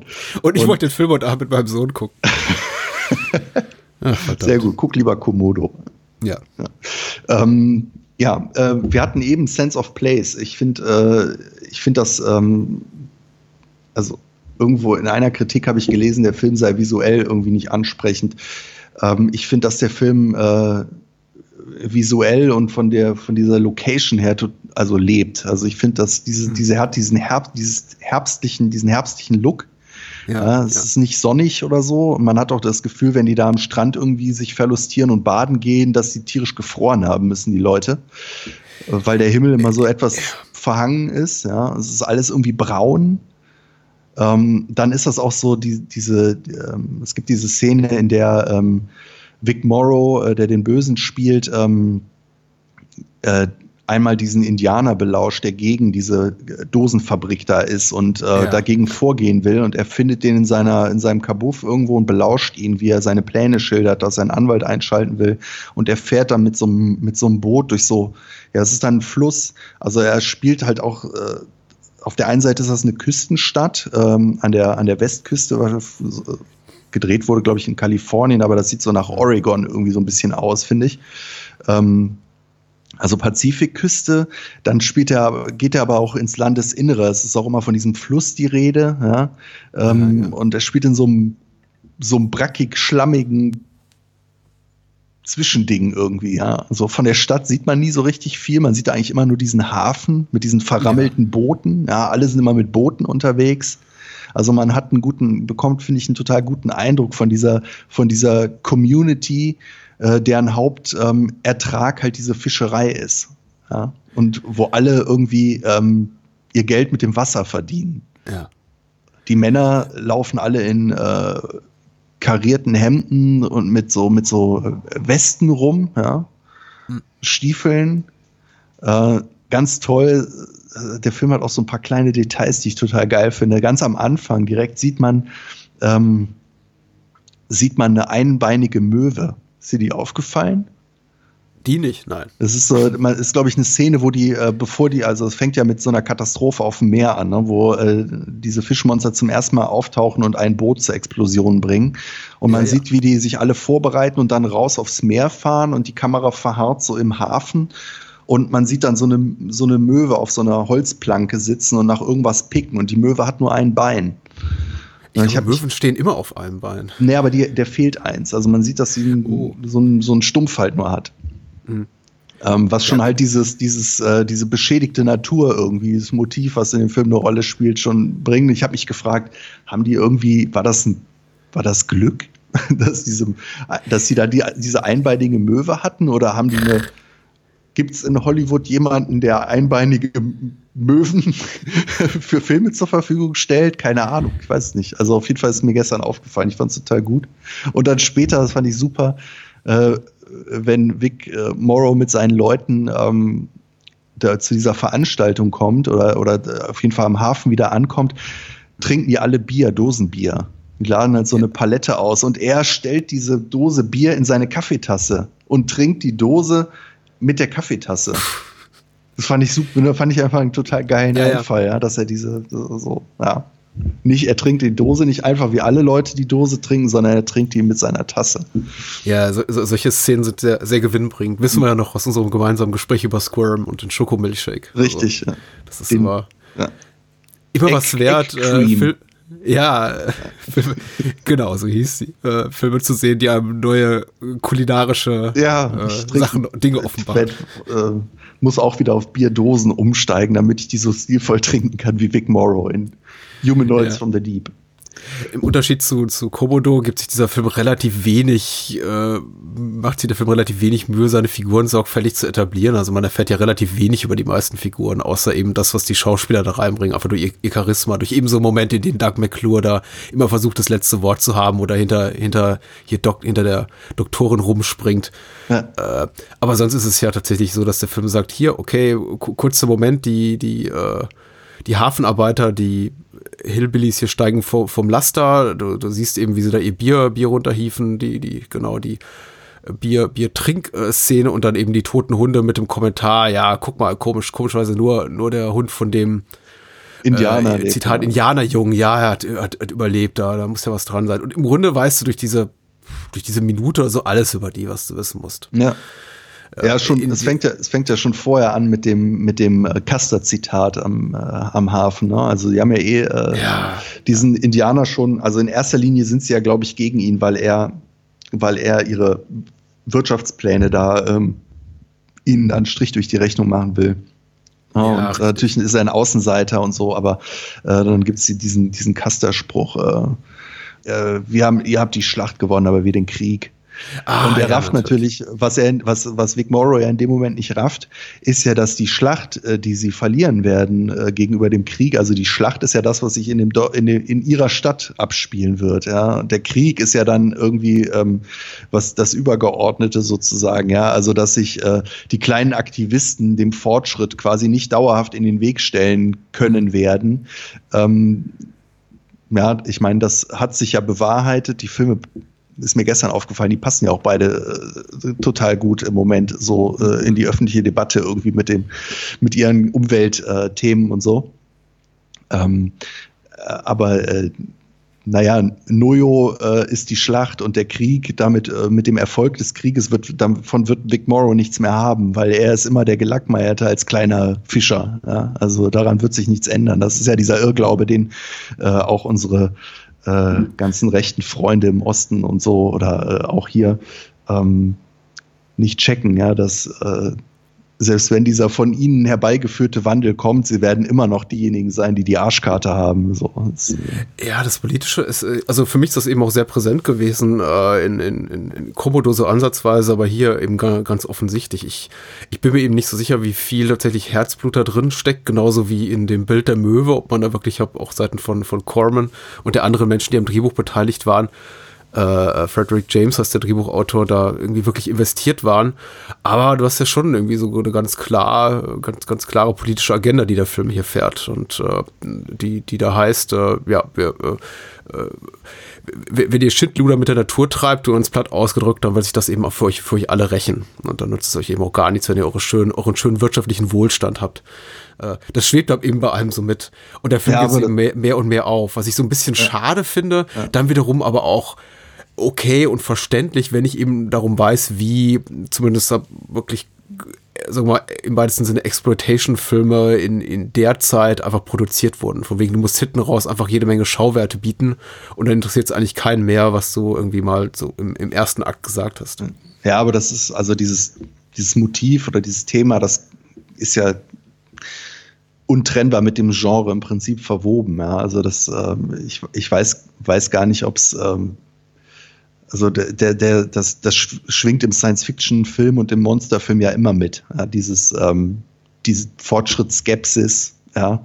Ähm, ja, das schon. Ich das, glaube, es, die, die Ehrfurcht vor der Natur, die, äh, die halt ihren Weg findet, das äh, mhm. gehört in den Filmen ja immer mit dazu. Und ähm, irgendwann, klar, in so einem Film wie Humanoids from the Deep wird das halt so miterzählt, weil das äh, weil das so die gewisse Fallhöhe bringt, ja, oder, oder äh, auch das, was, was so einen Anknüpfungspunkt eben bietet.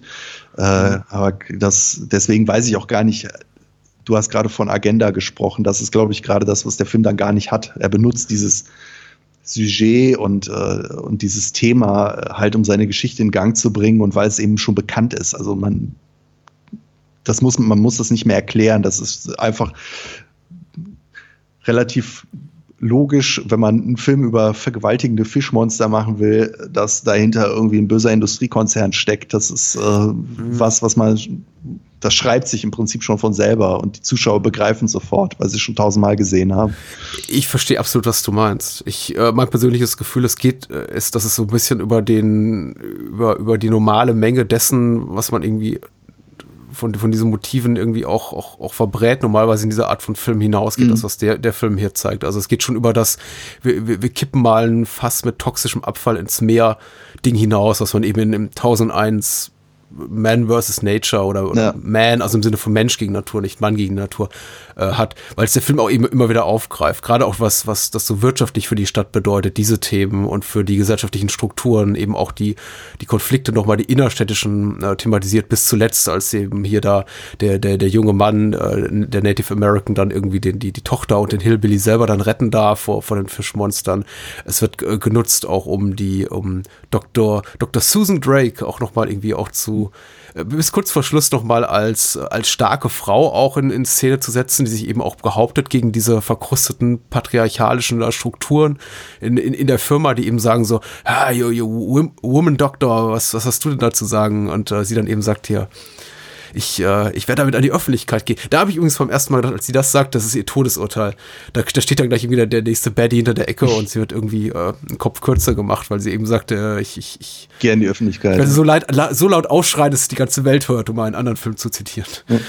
Äh, aber was dann eben auch nicht passiert. Aber der Film, in dem Film ist es für mich eben schon noch mal so ein bisschen präsenter und es mag an Barbara Peters liegen. Wir werden es nicht mehr rausfinden, weil Barbara Peters äußert sich nicht mehr zu dem Film aber es, es erschien mir hier deutlich präsenter als so ein in anderen äh, toxischer Abfall ins Meer oder Sumpf oder sonst wohin gekippt Film. Aber das ist jetzt vielleicht auch nur naja, stimmt schon. meine persönliche Wahrnehmung. Das stimmt schon, aber ich glaube, das ja, weil er. Das halt ist doch sowas Resignatives, dieser Moment mit Doug McClure und dann seiner, seiner Freundin dann am Ende da so am Hafen, wo sie dann alle sagen, ach, ist alles scheiße, ist alles. Und, und irgendwie er begegnet dann, also. Der Sheriff, der, dem er dann, dem er dann, dem sie dann begegnet, der nur noch so vor sich hinstammelt und völlig weggetreten ist. Ne? Ja, komplett traumatisiert ist. Ja, und ja. also ich glaube, das, das sind schon so Momente, in denen ich bedachte, okay, so deutlich machen das dann doch die wenigsten, die einfach nur sagen, okay, wir schließen mit einem Knalleffekt ab und gut war es. Also diesen Moment, dass sich der Film doch mal die Zeit und für diesen Moment, das fand ich schon erstaunlich. Ja.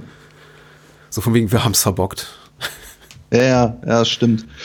Nicht, dass der Film damit endet, das müssen wir auch noch kurz erwähnen. Nein, er endet mit der, mit der wunderbaren Geburtsszene, die natürlich auch nicht fehlen darf. Ne? Ja. Ja, was ich gestern noch sehr lustig fand, ich hatte das, ähm, also es ist auch schon ein paar Jahre her, dass ich den das letzte Mal gesehen habe und ich hatte dieses Finale, ich wusste, dass es da ziemlich zur Sache geht, da äh, bei diesem Salmon Festival, aber äh, sie bringen die Monster ja dadurch letzten Endes um, dass sie äh, das Hafenbecken äh, in Brand setzen. Ja. Ne? Und ähm, das hat gestern irgendwie, das, da stieß der Film dann schon an seine budgetären Grenzen bei der Darstellung des Ganzen, weil dieses Feuer sieht dann doch ein bisschen traurig aus da auf dem Wasser. Mhm. Zumal die meisten Viecher ja eh draußen rumrennen. Mhm. Und dann eigentlich dadurch gekillt werden, dass immer irgendjemand äh, ein Kantholz äh, findet und äh, den äh, Biest dann einfach den Schädel eindrischt. Das, äh, ja. das fand ich, das fand ich auch äh, irgendwie ganz interessant. Das stützt auch noch mal so diesen, ähm, diesen kritischen Impetus, sage ich mal, dass diese Szenen am Schluss, da hat man fast Mitleid mit den Biestern. Äh, weil da gibt's so eine Szene, wo sich ja mehrere ähm, Menschen, ja, die rotten sich dann so zusammen und haben dann alle irgendwelche Waffen in der Hand, die sie sich gegriffen haben und äh, stürzen sich so zu fünft auf so eines von diesen Fischwesen. Und äh, man sieht es dann so wie in so einem Bud Spencer-Film, in diesem Pulk verschwenden und alle hacken drauf rum, bis es platt ist. Ähm, das äh, hat schon, ja, also da äh, geht das schon über dieses, wir setzen uns jetzt zur Wehr irgendwie so etwas hinaus. Ne? Also könnte nicht garantieren, dass ich nicht genauso handeln würde und mich zusammenrotten würde. Ähm, aber äh, ja, so wenn man das so sieht, hat man schon das Gefühl so, mh, hm, das schwingt jetzt gerade auch so ein bisschen um. Ja, ja, ja, ja. Mich hat ein bisschen enttäuscht, wie, wie leicht die Monster zu erledigen sind dann am Ende. Weil ich glaube, es gibt, mhm. also klar, sie werden erschossen und fallen dann einfach tot ins Wasser, aber es gibt, glaube ich, auch so Momente, in dem Dr. Peters, glaube ich, einfach auch mit, mit, mit der blanken Faust, ähm, oder ist es die Freundin von Doug McClure, äh, Carol? Nee, es ist ja, es ist ja, äh, die Carol hat ja so, ein Psych so eine Psychoszene. Ja, halt, ne, genau. Diese, diese, diese, gespaltene Psychoszene. Erst äh, steht sie unter der Dusche und man denkt, jetzt erwischt es sie. Und dann äh, endet, die, endet die Szene aber und dann hat sie später eine Szene, wo sie aber auch so Psycho-Style halt eines der Monster mit dem Messer ersticht. Und das ist wirklich genauso eingefangen wie dieser Duschmord, dass man immer diese, diese Aufnahme von der Hand mit dem Messer die Ja, äh, ja. auf irgendwas einhackt, was außerhalb des Bildes ist und, äh, und dann sieht man irgendwie äh, die Stichwunden und dann geht's wieder zurück und auf ihr Gesicht. Ja, äh, nicht ganz clever gemacht. Ich musste, äh, das ist von wegen hier nachträgliche Inserts und die fallen gar nicht auf. Ähm, äh, bei, bei den Vergewaltigungsszenen äh, ge geschenkt. Äh, tatsächlich, es, es fiel mir nicht so deutlich auf. Es mag aber auch daran liegen, dass mittlerweile der, der Transfer von dem Film, den es gibt, der eben auch nochmal digital nachbearbeitet ist und die Sache vielleicht auch teilweise aufgehellt. Also sieht alles aus wie aus einem Guss. Aber das war der eine Moment mit der Duschszene, wo wo offenbar auch die Schauspielerin nicht willens war, sich irgendwie zu entblößen für den Film und die dann auf ein äh, Schneiden auf offensichtlich ein Buddy-Double hinter diesem Duschvorhang und das halt ganz offensichtlich, möchte man sagen, eine pneumatisch optimierte Oberweite. Da, da, da fiel es mir dann eben doch auf, dass ich dachte so, okay, ja, Film, das ist äh, der, der äh, einige werden sich über diese Einstellung freuen, aber ich, ich weiß auch nicht, ob es zu dem Zeitpunkt noch notwendig gewesen wäre. Ich möchte es auch nicht den Moralapostel raushängen lassen. Das ist nicht die, die richtige Art von Film dafür. aber äh, ich fand es doch eben ganz amüsant, dass da offenbar äh, Onk, äh, Onkel Corman im Onkel Roger im Schneideraum gesagt hat, okay, das, das können wir noch besser. Ja. Aber ist mir gar nicht so aufgefallen. Muss ich glatt noch mal, muss ich glatt noch mal gucken. Es ist einiges, es wirkt einiges eben sehr forciert. Also sie legen schon viel Wert darauf, äh, äh, Tits and Ass äh, an, an äh, möglichst regelmäßig zu zeigen, also Ja. nie zu viel Zeit verstreichen zu lassen, um eben was zu zeigen. Also es werden unverhältnismäßig häufig auch, auch die, die, die Bikini-Oberteile von Frauen runtergerissen, wenn es gar nicht notwendig gewesen wäre, wie zum Beispiel von der netten Miss Lux da, Miss Salmon. Ja. Äh, aber du hast recht, das auch vorhin schon was erwähnt. Das wirkt eben auch so, dadurch, dass es eben auch so ungemütlich wirkt, äh, die, die ganze Stadt. Diese, du hast dieses Herbstwetter, du hast diese, diese, diesen, diesen Schlicker, äh, Fluss und, und, und es wirkt nicht natürlich organisch, dass die sich, es ist wirklich nur organisch, es ist nicht naheliegend, dass die so oft sagen, komm, lass uns nackig machen und irgendwie baden gehen. Und Ja. dann, ich glaube, Jerry und Peggy heißen die Figuren. Peggy ist auch der, die, die, äh, die am Ende dann das, das äh, Amphibienmonster dann gebiert. Ähm, dass die, dass die sich da tümmeln da in dieser Bucht, weil es sieht wirklich, wirklich kalt aus Ja. und ungemütlich. Ja. Und äh, ich, ich, hab, ich hätte da irgendwie andere Ideen, als jetzt zu fummeln. Aber wenn man da lebt, ist man vielleicht abgehärtet. Sehr schön finde ich auch dieses andere Pärchen im Zelt mit der äh, Bauchrednerpuppe. Oh, die muss unbedingt Erwähnung finden. Einer der großen absurden Momente Ja. des, des Kinos, möchte ich es, sagen. es gibt auch noch so, es gibt auch in der Szene so einen komischen, äh, so, so ein, ähm, so ein Pun mit, äh, mit, Ja. mit irgendwas, äh, der darauf basiert, dass die Puppe, glaube ich, aus Wood ist, oder? ja, ja, richtig. Ja. Oder, oder heißt die Puppe dick? Oder ich weiß es nicht mehr, irgendwas. Nee, es gibt, oder es gibt das, den Holz, es gibt den Holz. und dass der, dass der, dass der Holz, äh, dass das Holz doch mal hervorschauen soll oder so, weil die Puppe am Anfang in so einer Tasche drin steckt. ja. und dann so langsam äh, erst da rauskommt. Aber halt auch diese Vorstellung, dass äh, jemand seine wirklich extrem äh, dickbrüstige und bereitwillige äh, Eroberung mit seinen Bauchrednerkünsten und einer potthässlichen Bauchrednerpuppe beglückt, äh, fand ich sehr bizarr und äh, ja, spricht auch wieder für diesen komischen Humor, den wir schon mehrfach äh, angesprochen haben. Ich glaube, da tut eben, eben auch eine Frau, also Barbara Peters auf dem Regiestuhl wirklich gut in solchen Momenten, weil ich kann mir vorstellen, dass man das auch hätte wesentlich blöder oder weniger äh, irgendwie adäquat humorvoll, also augenzwinkert hätte inszenieren können. Ja. Ich, ich weiß nicht, woher dieser Moment kommt. Das ist irgendwie eine, es ist eine hübsche Idee und sie macht wirklich das Beste draus. Und Ja. äh, ich, ich finde es auch schön, es gibt noch diesen kleinen zusätzlichen übernatürlichen Moment, in dem die Puppe, glaube ich, ihre, ihre Augen kurz verdreht, bevor dann der Angriff stattfindet, bevor also ihr der Kann sein. ist- Ja, möglich. und ich dachte, okay, wa was ist genau da jetzt passiert? Weil ich meine, ich habe zu viele schlechte, äh, überwiegend schlechte Filme gesehen mit Mörderpuppen. Und klar, die, die, äh, die- werden eben irgendwann lebendig. Und ich fragte mich auch da einen kurzen Moment, okay, wird die, wird die Puppe jetzt auch lebendig? Weil die, die guckt zur Seite. Also hat offenbar ein Eigenleben. Mhm. Äh, so oder so, ein hochgradig merkwürdiger Moment und äh, ich, für, für all die Menschen, die uns zuhören und vielleicht noch nie ein Date hatten oder vielleicht Bau Fans des Bauchredens sind, da, damit gewinnt man in der Regel keinen Blumentopf beim, beim anderen Geschlecht oder bei, auch, bei welchem Geschlecht auch immer, auf das man steht. Das äh, funktioniert so nicht, wie ihr es- es im Film seht. Es gibt die, Denk die merkwürdigsten Fetische, insofern, wer weiß. Ja, ich wollte, stimmt, ich nehme alles zurück. Ich nehme alles zurück. Hast Hochgradig du, merkwürdig. Hast du das, äh, das Remake von dem Film mal gesehen? Nein. Das lief nämlich damals auch auf dem Fantasy-Filmfest und äh, ich habe es, ähm, ich habe es auch nicht gesehen. Ein TV-Film, wie ich hier gerade sehe. Äh, aber ich hatte immer sehr große Lust, das mal zu schauen. Vielleicht äh, steht mir das noch bevor.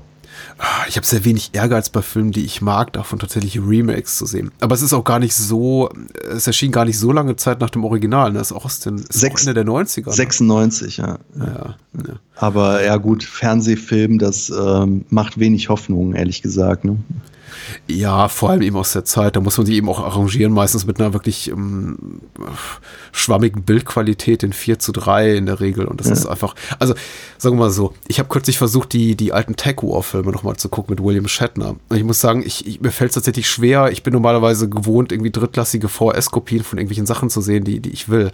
Aber wenn es so um Fernsehen aus den 90ern geht, was nicht nochmal remastered wurde oder vom Original negativ runtergezogen und digitalisiert, dann tue ich mich schon teilweise schwer. Mhm. Und, und hab verliert dann ganz schnell die Lust. So auch bei Tech War, aber. Tech War, ist das diese, diese Battle Mac-Geschichte? Äh, nee, nicht Battle Mac. Das ist nach der Romanreihe von William Shatner, in, in, eine, eine Science-Fiction-Serie um die nahe Zukunft. Wo, der William geil. Shatner? Der William Shatner. Der hat Romane geschrieben? Natürlich.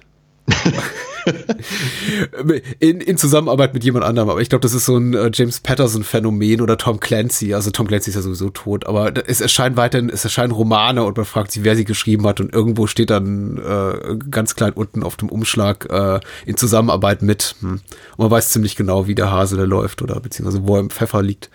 Und äh, wer das Buch tatsächlich geschrieben hat. Aber ja, es ist eine Science-Fiction-Romanreihe. Ich glaube, es gibt sechs, sieben Romane von William Shatner. Hm, okay. Der William Shatner das, gemacht. Das wusste ich noch nicht. Wieder was gelernt. Siehst du, wir sollten äh, uns häufiger unterhalten. Ja. Ähm, mhm. Ich, äh, man sollte noch vielleicht mal das, das äh, prominente Personal erwähnen, wie oft bei, bei Corbett-Produktionen aus dieser Zeit und früherer Tage haben wir echt enorm viele Menschen hinter den Kulissen, vor allem die später riesen Hollywood-Karrieren hatten. Also Chris Wallace und Rob Bottin sind jetzt zwei der Effektmenschen. Mhm. Beide später große Riesenerfolge mit äh, Ding aus einer anderen Welt, beziehungsweise The Howling und äh, Chris Wallace mit Die Fliege. Äh, James Horner, ich glaube, es war der erste Score für, von James Horner. Ach ja, lustig. Äh, Mark Goldblatt als Editor. Mark Goldblatt, ja. Äh, der, der jeden, jeden, gefühlt jeden großen Blockbuster der, der 80er und 90er Jahre geschnitten hat später. Äh, sehr, sehr viel bekanntes Personal. Ne?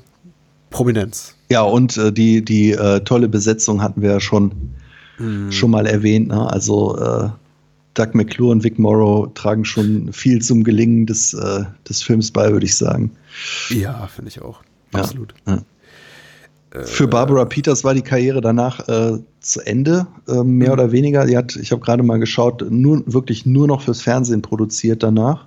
Mhm. Ähm, wobei sie davor schon einige äh, Filme ähm, für Corman gemacht hatte, bei denen sie sich auch wahrscheinlich nicht so zimperlich geben durfte. Ich habe mir gerade nochmal die Titel angeschaut.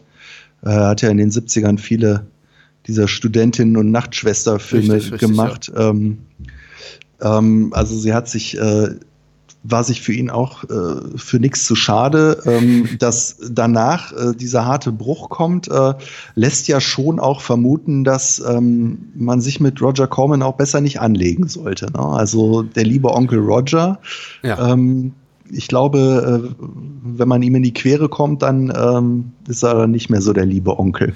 Ja, vermutlich. Also die Geschichte hier ist ja tatsächlich, dass er einfach nicht mit offenen Karten gespielt hat und sich den Film in, in Unwissenheit der ihrer Person und der Hauptdarstellerin den einfach um, umgeschnitten hat. Und er hieß dann auch plötzlich anders. Sie ist dann irgendwie nicht mehr Beneath irgendwas, hatte einen etwas harmloseren Titel, glaube ich und ein vorläufiges Poster-Artwork und so weiter. Und als der Film dann rauskam, so, so geht ja die, die Legende, hat sie einfach festgestellt, oh, das ist ja nicht mal mein Film. Mhm. Also die, die, äh, die Legende will es ja so, dass sie den Film dann auch nicht mehr gesehen hat, so zwischen äh, Schneideraum und ähm, Kinoveröffentlichung. Mhm. Und dann eben entsprechend entsetzt war, genau wie die Hauptdarstellerin und er sie dann eben nicht eingebunden hat. Aber ja, genau, bis dahin war sie total happy, damit irgendwie so Sachen zu machen wie Night Call Nurses oder Student Teachers oder sowas. Summer School Teachers und ja. ich, sündiger Sommer sagt mir gerade irgendwas. ähm. Ich, also ich glaube, es klingt so ein bisschen downbeat, wie wir über den Film sprechen, aber man muss eben echt sagen, äh, inszenatorisch, allein vom Unterhaltungswert, auch ästhetisch, einfach was so die, die, die, die Production Values betrifft, wie gesagt, unglaublich viele, er hat kein hohes Budget gehabt, aber unglaublich viele sehr, sehr talentierte Menschen auch hinter den Kulissen, äh, macht der Film echt einiges her und ist gnadenlos unterhaltsam und äh, mit, glaube ich, äh, die, die, die Endcredits setzen so einmal Minute 77 oder 78, ist er eben auch wirklich schnell wegzugucken. Ja. Ja, so ein ähm, weggesnackt. Macht immer wieder Spaß. Äh, ein Film, der äh, unglaublich gut gealtert ist, finde ich. Ähm, und hart, aber, ne? aber also alles, was man nicht machen darf, kleine Kinder und Tiere umbringen, gleich in den ersten Minuten. Ja. Und auch diese, diese wirklich ziemlich heftige äh, Enthauptung, an die ich mich gar nicht mehr erinnern konnte. Ja. Ähm, so richtig schön onscreen wird ein Kopf abgerissen. Ähm, da gibt es äh, einiges zu sehen und wie gesagt, auch darüber hinaus hat der Film viele Schauwerte und verknüpft so auf der einen Seite, ne, äh, ist es kein Film, für den man sich, glaube ich, so äh, wahnsinnig irgendwie andere Sehgewohn an andere Sehgewohnheiten äh, äh, äh, erst wieder gewöhnen muss, ja, ähm, und den Sprung irgendwie 30 Jahre zurück machen oder 40. Ähm, Gleichzeitig hat er natürlich aber auch diesen 70er-Charme noch so ein bisschen, ja, dieses äh, schmutzige und ähm, die kernigen Typen, die da rumlaufen, die man so heute auch nicht ja. mehr sieht, ja. Ja, ja, ja. Die, Mo äh, die Mode und so, also äh, bringt das so ganz gut unter einen Hut. Ja. Wir haben, wir haben das mit dem Female Gaze gerade äh, thematisiert, der ist eindeutig da, aber klar, er äh, bedient eben auch diverse äh, Stereotypen oder irgendwie Erwartungen, sagen wir mal, die man an einen, einen Film dieser Art aus dieser Zeit eben auch so hat, das erfüllt er schon voll und ganz. Ja. Äh, mich überrascht tatsächlich auch, also es gibt sicher noch heftigere Beispiele, aber auch hier überrascht mich tatsächlich so ein bisschen die Neubewertung seitens hier, um das vielleicht nochmal ganz, ganz kurz zum Ende aufzugreifen, seitens hier der FSK Altersfreigabe. Auch sowas ist mittlerweile eben ab 16 drin nach einer Neubewertung einerseits eben lobenswert, weil dann können eben sich noch jüngere Leute noch früher in ihrem Leben verderben lassen von solchen Filmen. Das freut mich ja prinzipiell.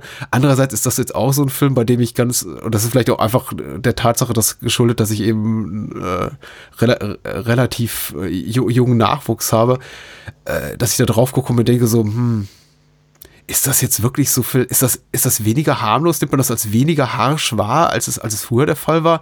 Hätte, also, der Film, wie gesagt, macht keine Gefangenen. Ist auch sehr, sehr explizit. Ich möchte jetzt nicht sagen auf, auf äh, Fulci oder Peter Jackson Niveau, aber äh, da, also offene Brustkörper, abgerissene Köpfe, abgerissene Gliedmaßen, gibt's da äh, noch und nöcher. Und ähm, die Make-ups sind auch, äh, sind auch recht detailliert. Ne? Und sie sind gut, äh, genau. Ja. Es wirkt eben sehr überzeugend. Das ist eben nochmal auch ein wichtiger Unterschied, also ein wichtiges Differenzierungsmerkmal von vielen ähm, schlecht, schlechter produzierten Filmen.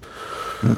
Ich wollte ja, ich glaube, ich, ich glaube, den Ausschlag macht wahrscheinlich so der Kontext des Ganzen, ne? dass, mhm. dass der Film halt schon ähm, äh, ja äh, irgendwie Tinnef ist, ja. Äh, und ja. es ist eben nicht äh, um, weiß ich nicht, einen äh, verrückten Serienmörder, äh, Psychopathen geht, der Menschen abschlachtet oder so, sondern halt äh, Gummifischmonster, die rumlaufen und äh, Frauen vergewaltigen.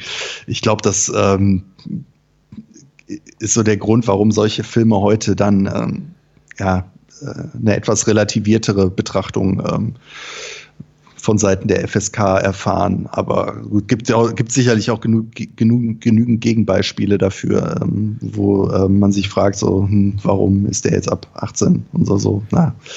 Ja, ja, richtig, ja. richtig. Ähm, es ist, ich möchte auch sagen, es ist jetzt nicht das ähm, markanteste Beispiel in dem Sinne, dass ich mich äh, eben frage, wie konnte das nur passieren? Da gibt es sicher noch heftigere Kandidaten wie jetzt sowas wie Hellraiser, wo ich mich dann ernsthaft doch frage, so, okay. Ist der auch ab 16? Das wird mittlerweile auch ab 16, ah, okay. ja also ein Film, den man im Grunde nicht ungeschnitten gucken konnte in unserer Jugend. Äh, und mittlerweile eben, ja. Wie bizarr der, der, der Hellbound damals äh, geschnitten war. Also, äh. Oh, das war eine Erfahrung, ne? Also tatsächlich da die, ähm, die FSK 16 zu gucken, die schon auf einer geschnittenen ab 18 äh, Fassung basierte und das Ganze dann wahrscheinlich nochmal so im Privatfernsehen nachts bei Pro7 dann in einer irgendwie 66-minütigen Schnittfassung. ah. Das waren Zeiten. Ich wollte gerade sagen, man muss, man muss es mal erlebt haben, aber eigentlich wünsche ich es keinem. Das ist nicht so toll gewesen. You had to be there. Ja, wahrscheinlich. Die Patrick und Olli erzählen vom Krieg. Ja, ja lang ist her. Zum Glück sind wir nicht mehr darauf angewiesen. Man kann sich mittlerweile alles importieren oder einfach darauf hoffen, dass die, äh dass die netten Menschen in Wiesbaden bei der Neuprüfung sagen, komm hier, mach mal hier. Ja, richtig. Ab 16 passt schon. So sieht's aus. Morgen Humanoids from the Deep bei Kika. Ja, das wird nicht mehr lange dauern. An, anmoderiert von Bernd, dem Brot. ja. Äh, wo findet man dich? Äh, Stichwort gute Sprache. Man kann dich lesen in einem Blog namens Remember It for Later. Richtig. Richtig. Nach wie vor ähm, gute Sprache. Mir fallen, fall, fällt immer wieder auf, dass ich äh, viele Tippfehler mache. Deswegen äh, würde ich das ähm, relativieren wollen. Ähm, ja, aber meine äh, Filmrezension findet man bei Remember It for Later und auch immer wieder und immer häufiger in den Booklets von Koch Media. Das finde ich gut. Ja. Ich finde gut, dass sie, dass sie dir so treu bleiben und dich immer wieder Booklets schreiben lassen, weil ich, ich lese dir auch immer sehr gerne. Ja, es kommt, es sind jetzt demnächst kommen wieder einige äh, raus, zu denen ich was beitragen durfte. Äh, mhm. Ich glaube, jetzt in Kürze steht uns den möchte ich auch allen äh, sehr ans Herz legen, auch äh, mit oder ohne mein Booklet äh, Vampire's Kiss mit Nicolas Cage. Oh, sehr schön. Ja. Ähm, und ähm, was habe ich jetzt noch fertig gemacht? Ein äh, Jess Franco Booklet, Hexentöter von Blackmoor. Oh. Ganz aktuell, was war es noch? Narrow Margin von Peter Himes, auch ein ganz fantastischer Film. Äh, herrlich, ja. Und äh, noch irgendwas, was ich gerade vergessen habe. Also es ähm, kommt noch einiges ich, ich unterschreibe das und lest Ollis Blog. Ich bin äh, begeisterter Leser seit Jahren und ich rede jetzt nicht irgendwelchen Schmuh. Ich äh, lese mir das jetzt tatsächlich alles durch. Ähm, gelegentliche Tippfehler überlese ich großzügig, da ich selber in einem Medium arbeite, was keine nachträglichen Korrekturen erlaubt. Also so richtig nicht. Also man kann natürlich irgendwie mal einen Satz rausschneiden, aber wenn das Ding draußen ist, ist es draußen. Da, da, also ich persönlich leide sehr viel mehr, weil ich habe nicht die Möglichkeit. Aber das ist mittlerweile ein Schmerz, über den ich hinweggekommen bin, so der ersten Jahr, wo ich dachte so, oh, hättest du mal das gesagt und hättest du mal das, das nicht gesagt vor allem. Aber ähm, bei dem Blog geht das ja noch und Richtig. so oder so sehr lesenswert. und wieder Dank. einigermaßen regelmäßig. Ja, vielen Dank.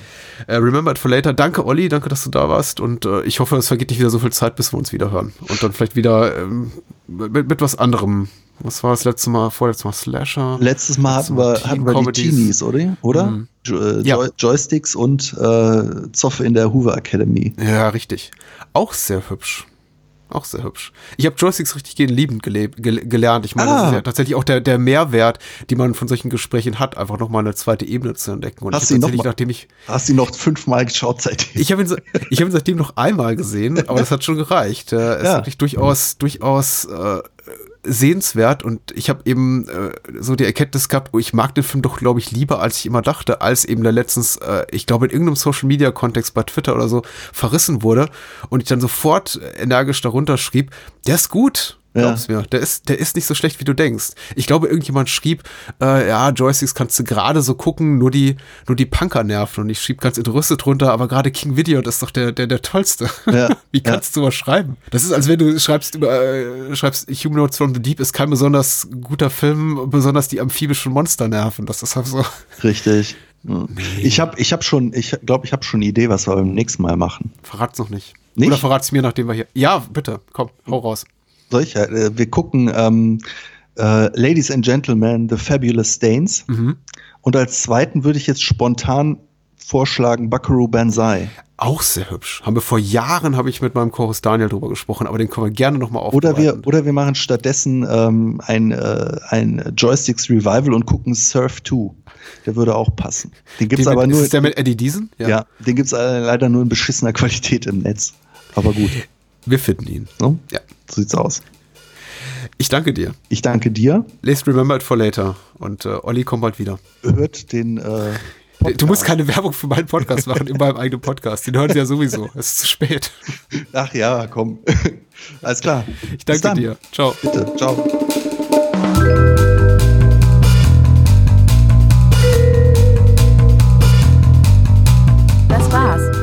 Mehr Bahnhofskino und die Bahnhofskino Extended Edition gibt es bei iTunes, Spotify und überall, wo es gute Podcasts gibt. Und denkt bitte daran, eure Unterstützung durch eine Patreon-Patenschaft oder PayPal-Spende sichert diesem Podcast das Überleben. Unter bahnhofskino.com findet ihr alle Möglichkeiten, uns unter die Arme zu greifen. Vielen Dank fürs Zuhören und adios.